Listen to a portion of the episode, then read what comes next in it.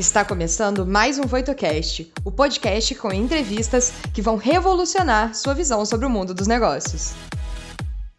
Olá, meu nome é Mariana Paz. Eu sou professora adjunta e pesquisadora de engenharia na Universidade Federal de Juiz de Fora, atuando com empreendedorismo, tecnologia da informação e gestão da inovação. Sejam muito bem-vindos ao podcast da websérie Ensaio do Futuro. Aqui vamos trazer convidados super especiais para discutir tendências de inovação, transformação digital e falar sobre as tecnologias que podem impactar o seu futuro. Olá, sejam muito bem-vindos e bem-vindas. Eu sou a Bárbara, Head de Conteúdos e Inovações na Voito, e vou trazer algumas perguntas do público e os principais insights que vão ajudar você em sua jornada, complementando sua experiência. Nos vemos em breve.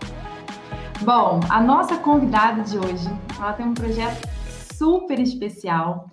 Ela também é da Voicers, então a galera que assistiu o episódio com a Lígia Zottini, ó, tá assim, um amarrado com o outro. É a Solange Luz. Ela é cofundadora do Movimento Conexão Favela, que é um projeto social que tem como objetivo construir pontes, criando a conexão entre dois mundos diferentes, que é a favela e a tecnologia. Então tem tudo a ver com o que a gente vem falando nessa pegada social importantíssima quando a gente fala de futuro, né, Solange? Falei direitinho? Bem-vinda, Sol. Muito boa tarde. Exatamente isso. Olha, eu não conseguiria me descrever melhor.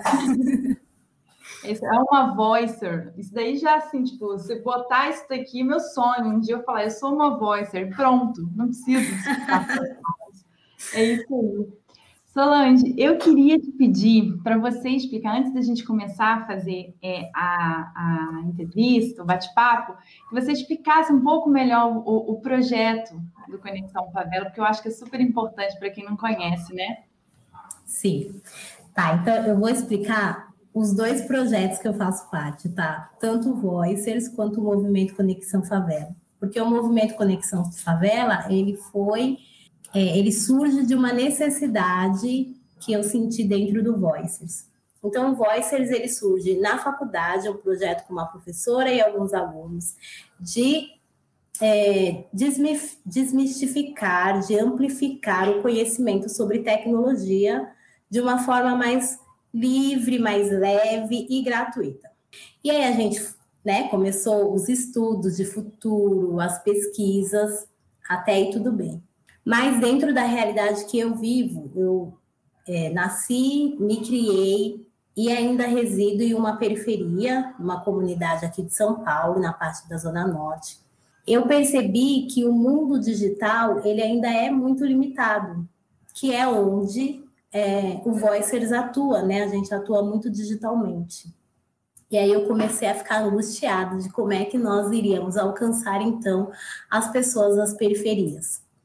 E mais do que isso, é, como é que nós poderíamos conectar os grandes polos tecnológicos com as comunidades para que houvesse uma troca, e não apenas algo do tipo, eu vou lá ajudar a periferia, ensinar ou alguma coisa, sem que desse a oportunidade, o espaço da periferia trocar todos os saberes que essa parte da população possui. E aí surge o movimento Conexão Favela, de uma palestra que eu fiz numa empresa, e aí achei umas amigas maravilhosas lá, a Carol, que foi sua aluna, e daquele incômodo a gente falou: não, vamos fazer algum movimento dentro das comunidades e surgiu o movimento Conexão Favela. A gente tem, vamos completar aí dois anos de atuação, grandes desafios. A pandemia trouxe outra realidade dentro daquilo que a gente tinha planejado, mas tem acontecido. E a gente segue aí nesse movimento. Então, assim, só para não sei se ficou claro, o movimento Conexão Favela, ele surge com o objetivo de levar a educação tecnológica para dentro da periferia. Perfeito. Isso vai fazer uma conexão com a minha primeira pergunta, na verdade, que eu pensei em fazer para você aqui, que é o tema da nossa da nossa conversa, que a gente colocou para a nossa conversa aqui, que é sobre o problema. A gente fala aqui muito sobre o futuro, sobre várias perspectivas, e eu queria te fazer uma pergunta para quem está lidando com o problema diretamente, né? O futuro, ele tá para todos? Como é que você conta para a gente como é que você observa esse panorama das comunidades e a relação com as tecnologias? Quais são os problemas de fato, assim, na prática? Eu lembro quando eu fui fazer uma aula na faculdade. Eu sou formada em administração, mas tinha uma aula lá sobre tecnologias e lideranças para o século 21.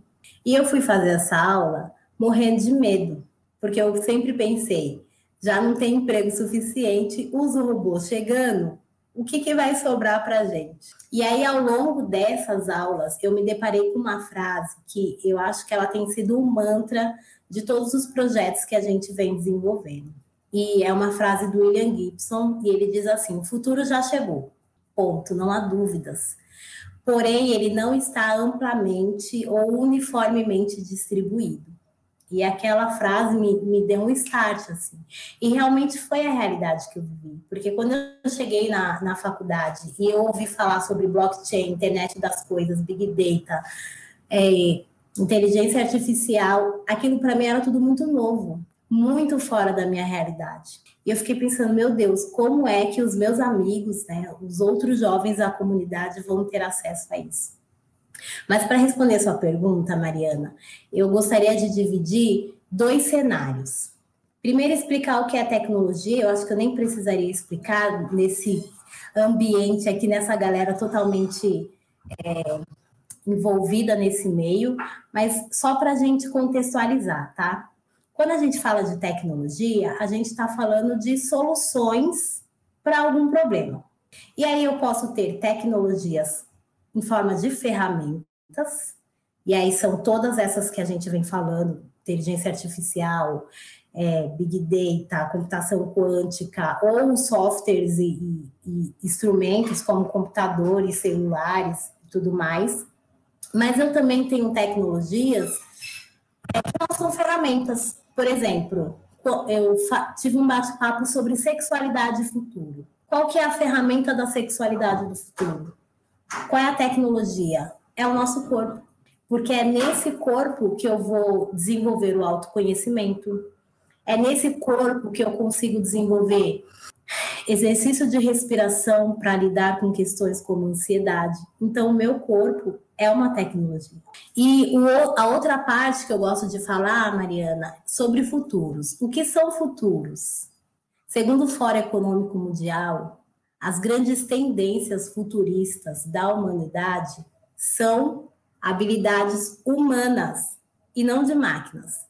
As máquinas, as grandes tecnologias, elas serão ferramentas para a nossa humanidade. Então, o futuro eu posso definir como criatividade, empatia, conhecimento, autoconhecimento, rede de relacionamento. E quando eu penso nessas partes, como tecnologia e como futuro, para mim é muito claro que as comunidades, que as periferias, elas já habitam o futuro. Porque não existe lugar mais criativo, gente, do que uma periferia. A arte ali impera, é, a, o compartilhamento, ajuda ali, a empatia um com o outro é muito grande. Porém, a gente precisa entender onde então surge essa desigualdade. A desigualdade ela vai surgir em dois momentos. Primeiro pela infraestrutura, que é muito nítido, e aí a lacuna é gigantesca. Por quê? Se eu Ó, segundo uma, uma pesquisa da, se eu não me engano, é Pew Research Center, eles apontam que 17% dos brasileiros não tem nenhum celular. É nenhum, nada. 17%. 33% tem um celular não inteligente, ou seja, não é um smartphone. É um número muito expressivo. E se a gente for considerar qual é a realidade brasileira, quem é a população periférica do Brasil, a gente vai saber que são as pessoas mais pobres, negros, né? Segundo o, o IBGE, nós temos 14 milhões de pessoas vivendo em periferias. 70% dessa, dessas pessoas são negros, e a grande maioria mulheres. Então, quando a gente pega esses dados, a gente vê que a infraestrutura tem um abismo gigante entre o futuro. E aí a gente só vai dando passos para trás, porque eu estou falando de um celular. Quando eu falo de uma internet 4G, nossa, aí fica muito mais distante. E aí, quando eu vou trazendo conhecimentos como inteligência artificial, ah, porque as coisas estarão conectadas. Gente, isso não faz parte da realidade da periferia. E aí a gente só vai dando passos para trás. E aí a distância com o futuro ela fica gigantesca. E aí o outro âmbito que a gente precisa considerar que aumenta essa lacuna é o entendimento de que as periferias não habitam o futuro, como eu, eu expliquei aqui para vocês. Porque criou-se um estereótipo de que periferias são lugares de escassez, de violência, de extrema pobreza. Tem tudo isso? Tem, mas não é só isso. E aí contar a história única, né? Não sei se vocês já viram o, o TEDx, o, o livro da Chimamanda Adichie, que ela fala o perigo de uma história única, né? A única história que conhecem de periferias é essa, de escassez, de violência e pobreza, mas não é essa a nossa realidade. As periferias são rugby's de criatividade. E aí, por por esse entendimento ser distorcido, não enxergam as comunidades como potências de futuro. Aí a gente tem esses gaps de, de distanciamento mesmo. Caramba, por mim, a sua fala, a gente já podia fechar a live, porque assim, eu tô toda arrepiada, principalmente quando você falou sobre o futuro já tá, porque é a minha, a minha percepção também, assim, de fato, incrível a sua fala, assim, que traduz muita coisa que eu penso sobre esse tema. É, então, a gente conversou, para dar continuidade aqui, né? A gente conversou com outra pessoa brilhante também, que foi o André Souza, e a gente falou sobre as disparidades que você falou de gênero, de raça, né, que muitas vezes e muito, né, ainda impedem o ingresso, né, dos jovens de baixa renda nesse mercado de tecnologia, né? Então, é, como é que você, é, é, da sua experiência, do seu contato, o que, que pode mitigar ou atenuar essa dificuldade? E se você conhece, né, iniciativas que já estão fazendo por isso nas comunidades, para facilitar nesse ingresso desses jovens é, nesse mercado de tecnologias? Eu acompanhei a conversa com o André, realmente brilhante e muito necessária. E Primeiro que eu entendo que futuro, ele não é algo que vai simplesmente acontecer. O futuro, ele é construído, ele é uma construção. E essa construção envolve sociedade, envolve poderes políticos, envolve a participação de empresas privadas. Então a gente constrói futuros dessas maneiras, né? E se a gente não tiver o envolvimento desses três âmbitos, em algum momento, a gente fala muito dos gaps para as periferias que vão existir, mas também vão existir gaps do, do outro lado. Se esses três poderes não se unirem de forma assim, é, de troca mesmo, a, as empresas, por exemplo, vão sofrer com falta de profissionais qualificados para produzir, para oferecer seus serviços, é, vão deixar de aproveitar, por exemplo, Saiu uma matéria no ano passado, se eu não me engano, da Folha, de que o poder de compra das periferias somavam 119 bilhões. Gente, se, se é, a economia não estiver olhando para essa parcela da sociedade, se as empresas não estiverem voltadas às suas soluções, seus produtos para essa parcela, eles estarão perdendo dinheiro, oportunidade, mão de obra, enfim. Então, a gente precisa unificar esses três poderes. Primeiro, o poder público, porque ele vem para trazer soluções de formas massivas, é, consegue impactar muitas pessoas de forma exponencial e, e mais rápido, né? Quando a gente fala de futuro, essas tecnologias, elas são exponenciais, acontece tudo muito rápido. E a gente também precisa desenvolver os humanos rápido, senão vai ficar para trás. Então, a gente precisa de poderes públicos através de, de iniciativas que vão colocar os jovens ali, é, de alguma forma dar contato, melhorar a, a infraestrutura dessas comunidades. a gente também precisa da participação das empresas, sejam abrindo as portas para receber essa comunidade. E aí o André trouxe um, um, uma temática muito importante. Não adianta simplesmente falar, olha, eu venho trabalhar aqui, estamos abertos, é uma empresa diversa. Se as exigências para vaga exigem inglês, um, um ensino superior completo, entende? Não comunica, tem que ter um outro caminho. E aí, como que a gente faz isso?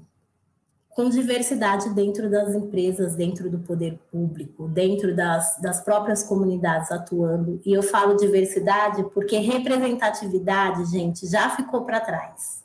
Existia um momento que a gente precisou de representatividades de mulheres, de pessoas negras, de uma comunidade LGBTQI, mas representatividade é o mínimo que uma empresa pode ter. Não é mais o suficiente. Eu não posso ter um único negro lá pensando em todas as estruturas para uma sociedade que é mais de 50% negra. Eu preciso ter diversidade realmente no meu time. E quando eu falo meu time, eu estou falando de times estratégicos. Preciso ter pessoas lá na, na estratégia da minha empresa, do meu negócio, que vai contratar, que tenham essas características, porque são essas pessoas que entendem as dores, elas vão saber como chegar né, nessas comunidades, como realmente introduzir essas pessoas lá e não simplesmente jogar lá na empresa e falar, olha, que sorte que você teve, vem aqui e trabalha com a gente. Então, acho que são, são essa, essa, esses dois pontos. É, trabalhar de forma unificada, sociedade civil, iniciativa privada e, e governamental, e dentro desses âmbitos também a gente ter uma diversidade para que todas as parcelas da sociedade sejam contempladas. Perfeito. Antes de fazer minha próxima pergunta, que tem tudo a ver. Então, a gente está assim, conversando, uma puxando a, a, a, o próximo tema. Eu queria só aproveitar e fazer uma sugestão com o pessoal, que é uma leitura obrigatória para o tema que você estava falando, que é a riqueza na base da pirâmide.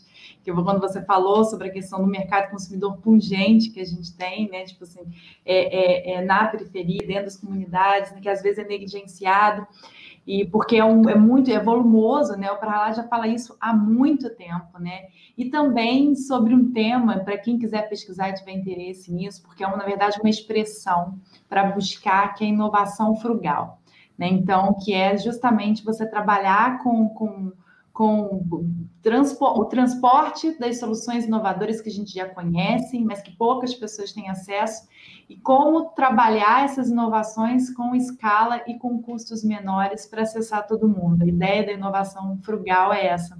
É um conceito que já existe há muito tempo e que ainda é muito pouco explorado, e eu acho que nunca foi tão necessário.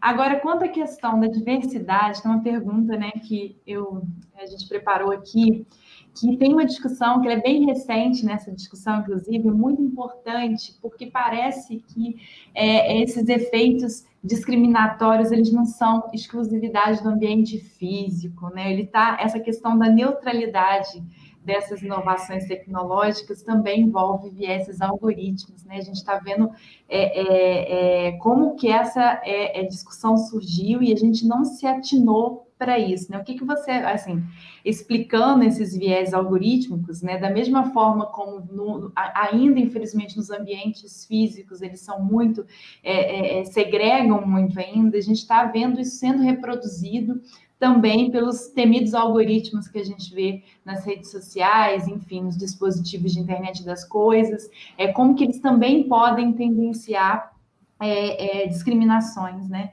E aí é, você acredita que o que, que, pode ser feito e o que, que vem sendo feito é, em termos de discriminação algorítmica e como que as empresas, né, que você mencionou, elas podem desenvolver, principalmente as big techs, claro, que trabalham com isso para mitigar esse problema. O que, que, você tem observado nesse sentido? Assim? Traz uns, uns exemplos para gente, para ficar mais claro para quem não, não, não vive dessa realidade. Você viu, tá, para a pessoa ter noção do tamanho desse problema. É, recentemente saiu né, um documentário no Netflix falando dessa questão dos, dos algoritmos já envezados na parte do racismo, do sexismo, machismo. E eu assisti assim, E assim, gente, deixa eu explicar uma coisa para vocês. Dentro do mundo tecnológico, das pessoas que estudam o futuro, né, estão lidando um pouco mais ali com a tecnologia, existem dois grupos de pessoas: os tecno-otimistas e os tecnos-pessimistas. Os pessimistas que acreditam que a tecnologia vem e vai exponencializar o mal e o mundo vai ser o Amargedon. eu faço do, parte do grupo dos otimistas. E aí eu quero trazer aqui o conceito de um futurista chamado Jason Silva. Ele traz dois pensamentos que eu considero ser fundamental nesse início de criação de tecnologia, porque embora a gente consiga ver uma grande expansão, essas tecnologias são recentes. Elas ainda estão em desenvolvimento, né? A gente vai alcançar o ápice delas daqui 10, 20 anos. Então agora é o momento de nós corrigirmos tudo. E o Jason Silva ele fala assim: a tecnologia ela é neutra. Neutra. Porém, ela carrega em si uma dualidade de ser exponenciada para o mal e para o bem. E quais os fatores que vão determinar para que lado ela vai? Um fator muito importante, chamado humanos. Quem está por trás da tecnologia é que vai definir para que lado ela vai ser exponencializada. E, gente, sim, ela pode ser muito exponencializada para o mal, mas também pode ser muito exponencializada para o bem. Então, quando a gente pensa nesses fatores, a gente não pode estar preocupado com a tecnologia em si. A tecnologia é uma ferramenta. A gente precisa estar preocupado com o desenvolvimento humano. Como é que nós humanos temos nos desenvolvido para desenvolver as tecnologias? E aí o Jason ele traz um outro conceito. Ele diz assim, eu não, eu não sou muito boa no inglês, mas eu vou tentar reproduzir, tá?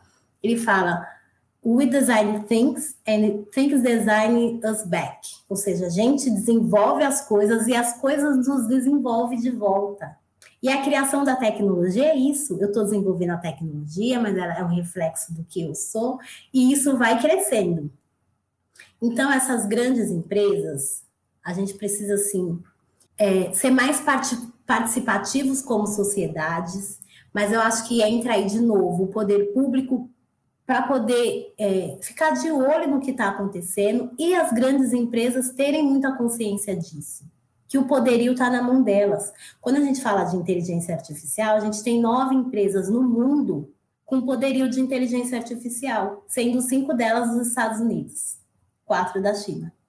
Isso aqui, é, essas empresas, para mim, já demonstra uma limitação do que essa tecnologia pode expressar para a humanidade. Porque se a gente pega essas grandes empresas, quem é que está no poder? Homens brancos, fora dos grandes, é, assim, dentro dos grandes eixos tecnológicos, mas fora da, da, dos SUS, né, do mundo. Cadê o SUS do mundo aí participando disso, né? Eu gosto muito do, de um filósofo, professor Boaventura, que ele fala das epistemologias do Sul e do Norte e como a, a, a sabedoria do Sul ela é negligenciada como seria importante isso na construção. Então, eu vejo assim que as empresas têm um papel muito importante de colocarem pessoas lá que estão desenvolvidas, né, ou estão buscando esse desenvolvimento humano. E aí volta de novo a questão da diversidade, de todas as partes que representem a população em si, porque são essas pessoas que vão desenvolver as ferramentas que vão é, amplificar o mundo e elas vão ser reflexo das pessoas. Então, eu volto de novo na questão de que nós precisamos desenvolver muito mais a nossa humanidade do que as tecnologias. Perfeito, isso vai em encontro, inclusive, para indicar também a conversa com a Lígia, não é por acaso que vocês trabalham juntas, né?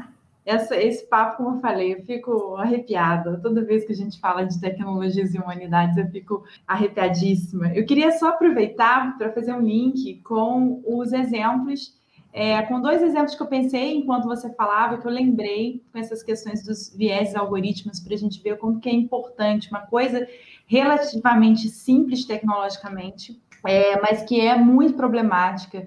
A gente sabe que os filtros desses, desses aplicativos, dessas redes sociais, tanto Instagram, Snapchat que começou, né, eles usam inteligência artificial e até pouco tempo atrás não se tinha pensado, não se tinha tocado que em alguns desses filtros não reconheciam rostos, rostos negros.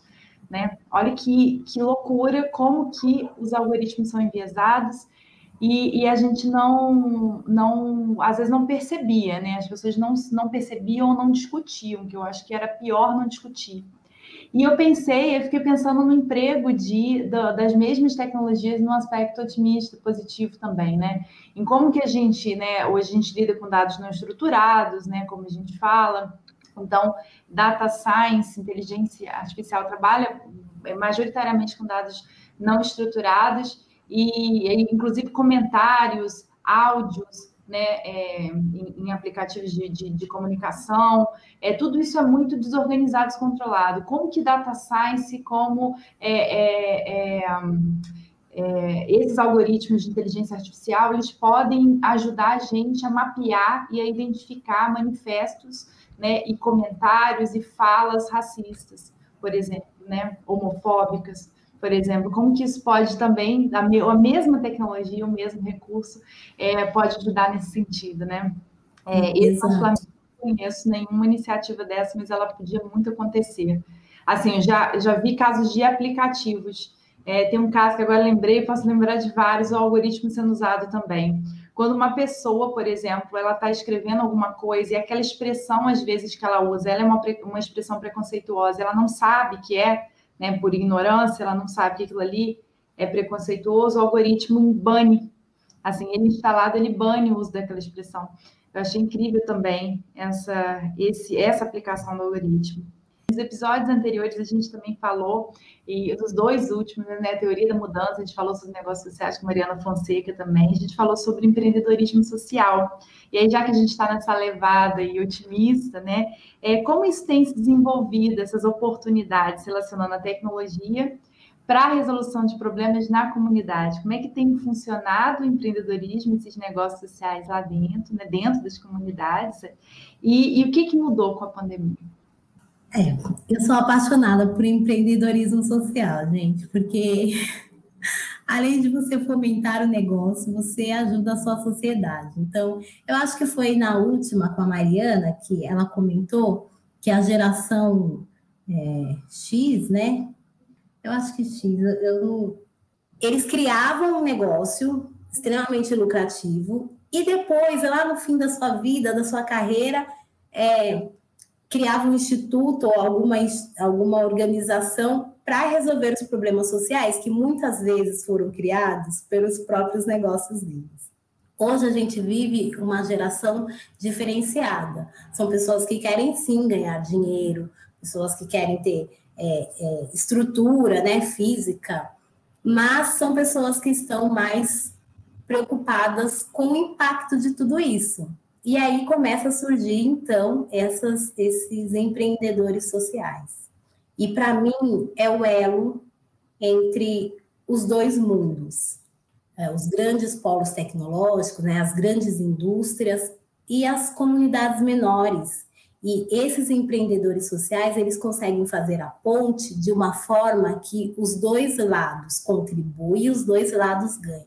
Então, você tem grandes é, empresários de grandes instituições trazendo a parte de gestão, é, como é que vai funcionar, ou, ou, com recursos, e a gente tem a outra ponta trazendo toda a criatividade, toda a genialidade. E quando a gente une isso, não tem como dar errado. Então eu vejo assim o empreendedorismo social como esse elo. E mais do que isso, assim, aí puxando sardinha para o meu lado, tá? eu vejo que é, o senso de pertencimento que essas empresas trazem para dentro da comunidade. E aí eu vou dar alguns exemplos aqui. Eu não sei se vocês já viram um documentário chamado Visionários da Quebrada. Quem não viu, eu super indico. Esse documentário me abriu minha mente para enxergar o universo empreendedor que a gente tem dentro das comunidades. E dentro desse, eles apresentam 10 projetos. Dentro desses projetos, tem um chamado é, Mãos de Maria, é um bistrô. Esse bistrô fica no, na favela de Genópolis, a maior favela aqui de São Paulo. E esse, esse estabelecimento ele surgiu de uma necessidade. Algumas mulheres chamadas Marias estavam desempregadas, elas não sabiam como trazer sustento para suas famílias, então elas pensaram: ah, vamos começar a plantar algumas coisas. Depois que a gente conseguir cultivar, a gente vai cozer esses alimentos, né, cozinhar e oferecer a refeição, uma refeição orgânica, uma, alta qualidade para a comunidade e com um preço acessível. Gente, deu tanto sucesso, tanto sucesso, que eles foram parar assim, cases na França. E hoje eles ensinam a comunidade a plantar o seu próprio alimento. E outras pessoas já estão desenvolvendo outros negócios através disso. Então, esse é o poder. Eu falo que esse é o poder da comunidade, esse é o poder do, empreendedor, do empreendedorismo social. A pessoa ganha e a população também ganha. E eu tenho outro exemplo para dar. No Capão Redondo, eles fizeram um festival chamado Festival Percurso, para fomentar o, o, o comércio local. E eles foram tão sagazes assim que eles criaram uma própria criptomoeda para gerar ali é, a parte de compras e vendas e usar a tecnologia dentro de uma comunidade foi um sucesso absurdo, foi parar em entrevistas fora do país. Então, esse é o poderio. E aí a gente começa a ver pessoas é, de comunidade se apoderando de coisas que antes eram determinadas como não possíveis. Então, você vê lá uma pessoa é, que vende seus bolos usando uma criptomoeda. Olha só como a gente pode unir criatividade e tecnologia dentro de uma comunidade. Basta que a gente tenha essas pessoas voltadas para isso e que também a gente tenha apoio de outras, de outras fontes, né, como, como as empresas. Mas a partir do momento que, a, que, a, que as grandes empresas, o próprio governo, começar a enxergar essas conexões, os, os, as distâncias de futuro elas vão diminuir e a gente chega na construção de futuros ideais. E aí, uma outra coisa que eu queria falar, Mariana, que eu acabei não comentando, dentro desse universo tecnológico, a, a linguagem ela é muito importante. A linguagem, a, tem uma filósofa chamada Grada Quilomba. Ela escreveu um livro chamado Memórias da Plantação. E ela fala como a a língua ela tem o poder não só de excluir, mas de diminuir um povo. E é ela falando da questão do racismo. Quando você vai para a parte tecnológica, é a mesma coisa. Quando você chega para um menino de, de comunidade e fala assim, oh, você quer ser developer? Não, não faz sentido para ele. E aquilo não cria um senso de pertencimento. Isso não me pertence. Então, as empresas não vão conseguir alcançar esses jovens, se ela colocar lá no anúncio deles, precisa de developers, ou vamos dar um curso para vocês sobre isso. Não comunica, entende? E aí a nossa linguagem, ela acaba sendo, é, acaba excluindo as pessoas ao invés de incluir. Então, eu costumo dizer aqui, quando eu vou falar de blockchain aqui na comunidade, eu nunca falo blockchain. Eu sempre uso o mercadinho da Dona Maria para ser referência. Aí eu pego o menino, ô, ô, Joãozinho, vem aqui. Sua tia tem a mercearia lá? Tem. E o João compra lá como? Ah, tudo na confiança. É no pendura. Eu falei, ah, legal. E ele não usa cartão de crédito? Não.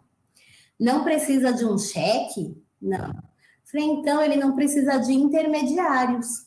Intermediários? É, cheque, cartão de crédito, é intermediários. A relação da dona Maria com o seu Luiz é de confiança. Você sabia que essa é a base do blockchain? É mesmo? Ah, então eu, entendo isso daí. E aí a pessoa começa a se enxergar trabalhando com blockchain, porque aquilo virou uma realidade para ela, virou um, gerou um senso de pertencimento. Então a gente precisa trabalhar algumas coisas ainda, mas estamos no caminho certo. Gente, eu queria muito que alguém tivesse me explicado blockchain desse jeito. a gente precisa disso para o mundo, independente do público. Essa questão da facilitar a linguagem é primordial, gente. Tipo assim, eu super concordo com você. Eu ficaria aqui falando um tempão, mas Bárbara já fez esse trabalho para gente e pescou algumas perguntas, né, Bárbara?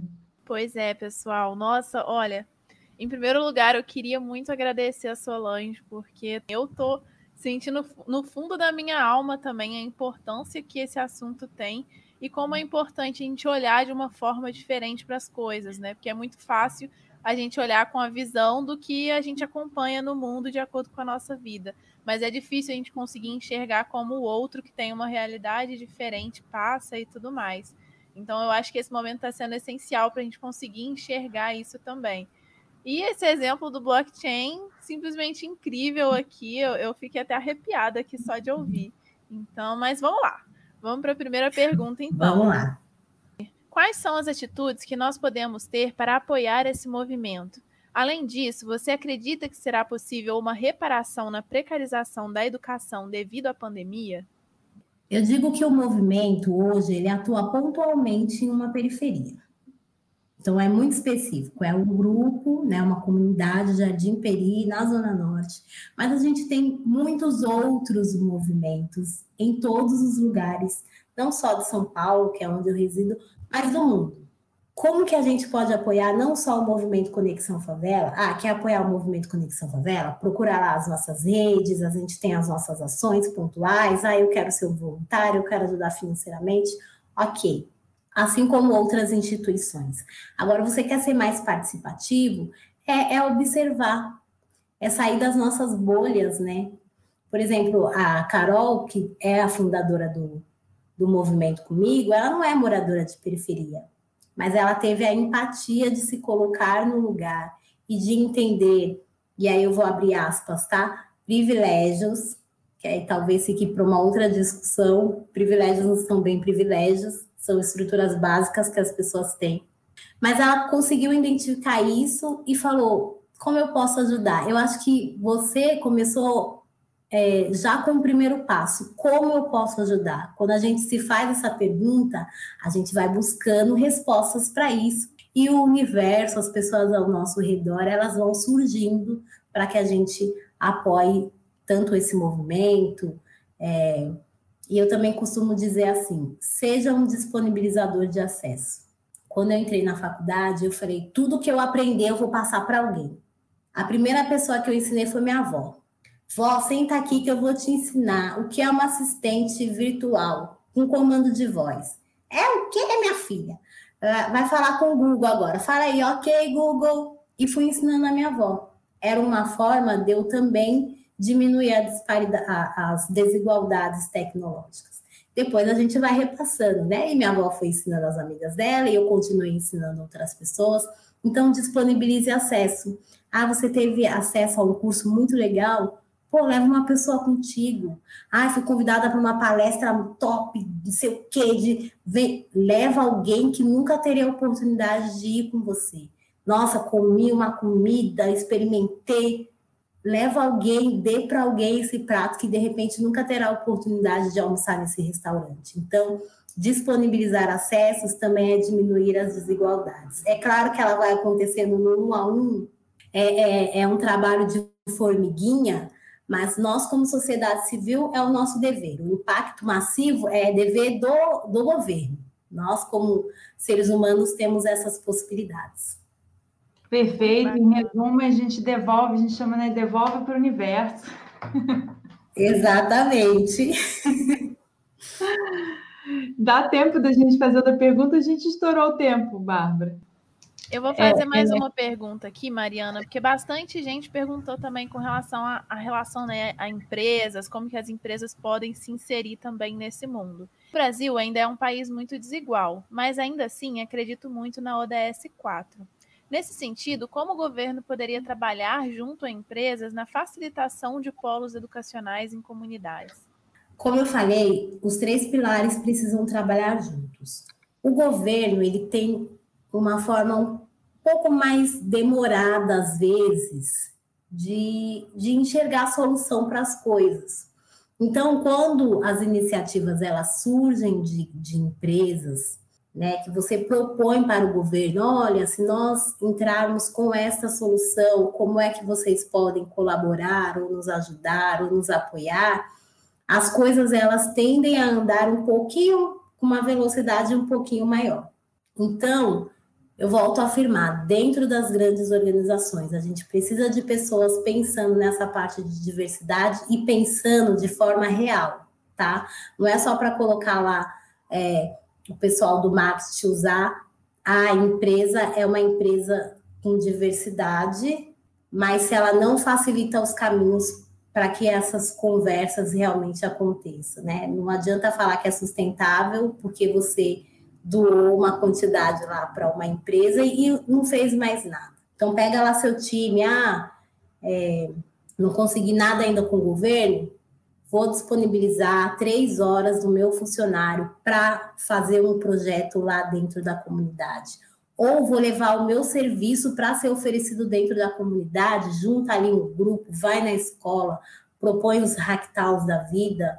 Essas interconexões, elas precisam acontecer e, e precisa ser essa mistura mesmo. Não dá para cada um ficar pensando na sua bolha, senão as coisas não, não andam. Mas eu vejo muito as empresas com esse poder de ação, de poder sugerir, implementar, para que aí sim o governo venha com políticas públicas amplificando essa movimentação. Muito legal, né? Principalmente essa participação ativa, né? De também ir atrás e buscar esse tipo de solução, não só esperar alguém propor, né? Então, muito interessante. Eu fico com o coração partido, Sol. Eu não tinha dúvidas de que essa conversa ia selar essa sequência maravilhosa que a gente fez, que eu conversei com você sobre é, inovação e negócios sociais, assim, eu te agradeço imensamente por ter aberto, assim, ampliado as nossas, nossas perspectivas, nossos horizontes aqui nessa websérie. Eu que agradeço. É, fiquei muito feliz com o projeto, com o fato da Carol, minha ex-aluna, estar tá no projeto, e essa rede, né, como que as coisas, né, é, se, se ligam, como você falou, né? Quando a intenção existe, né? As coisas aparecem, surgem, as oportunidades aparecem. E foi exatamente isso que aconteceu com a gente, né? Então, muito obrigada mais uma vez, sucesso. E se você quiser falar, inclusive, alguma campanha, que você já anunciou da, a, questão das, das páginas, né, para quem quiser ter o contato com o movimento, mas existe alguma campanha que vale a pena a gente já acessar agora e já ir direto nela que está correndo aí? É, vocês podem acessar a página do Movimento Conexão Favela. A gente tem alguns projetos lá em andamento. Agora, para o segundo semestre, a gente é, quer estar de forma mais física na comunidade, até por conta dessa questão de estrutura digital, né, não ser tão acessível. Então, entra lá, vocês vão acompanhando e aí vai saber como como podem ajudar a se conectar. Se quiser saber sobre pesquisa de futuro, acesso Voicers, que é uma outra startup que eu faço parte. Então, só agradecer a vocês que ficaram com a gente, Mariana pelo convite, Bárbara, a toda a equipe aqui que proporcionou essa conversa. Eu saio com muito mais ideias do que eu cheguei, dizendo que eu aprendi muito mais com vocês do que eu estou repassando alguma coisa aqui. Então, só tenho a agradecer. A gente que te agradece e a gente também sai iluminado de hoje daqui, né? Bárbara, temos um site, um dos. Olha, borbulhou aqui. Eu fiquei pensando muito em qual insight eu ia trazer aqui para o público, mas eu acho que eu consegui chegar em um bem interessante, que foi principalmente quando a Solange falou, né, que 17% dos brasileiros não tem celular nenhum. 33% tem um celular que não é inteligente. Então, grande parte da nossa população não tem acesso nem a um celular que tenha uma tecnologia mais avançada, quanto também não tem acesso muitas vezes à internet. Então, cada uma das pessoas que estão conseguindo participar aqui com a gente tem também a chance de utilizar todo esse conhecimento, né, ao seu favor a partir de agora. Então, acho que o principal insight que eu tenho é você aproveitar mesmo esse momento de agora pegar todos esses conhecimentos e não deixar para depois, colocar em prática, buscar onde você pode auxiliar, que com certeza esse vai ser o começo aí de uma revolução na vida de muitas outras pessoas. E destaca uma coisa que a gente falou várias vezes aqui, né? Como a importância da gente conhecer o problema a fundo. Porque muita gente já começa a desenvolver soluções para problemas sociais e pensa em aplicativos, em usos de tecnologias, e sem sequer, às vezes bem intencionados, mas sem saber que isso não está ainda, não chegou, não alcançou ainda, que impossibilita, né? Óbvio, que, que isso seja usado. Exato. Perfeito, gente. Obrigada mais uma vez pela audiência. Espero que vocês tenham gostado. Até lá. O que você achou do episódio de hoje? Não se esqueça de dar o play no próximo e nos seguir na sua plataforma de podcasts favorita para não perder nenhum episódio novo. Ah, você também pode nos seguir nas redes sociais. Os links estarão na descrição desse episódio. Nos vemos em breve. Até lá!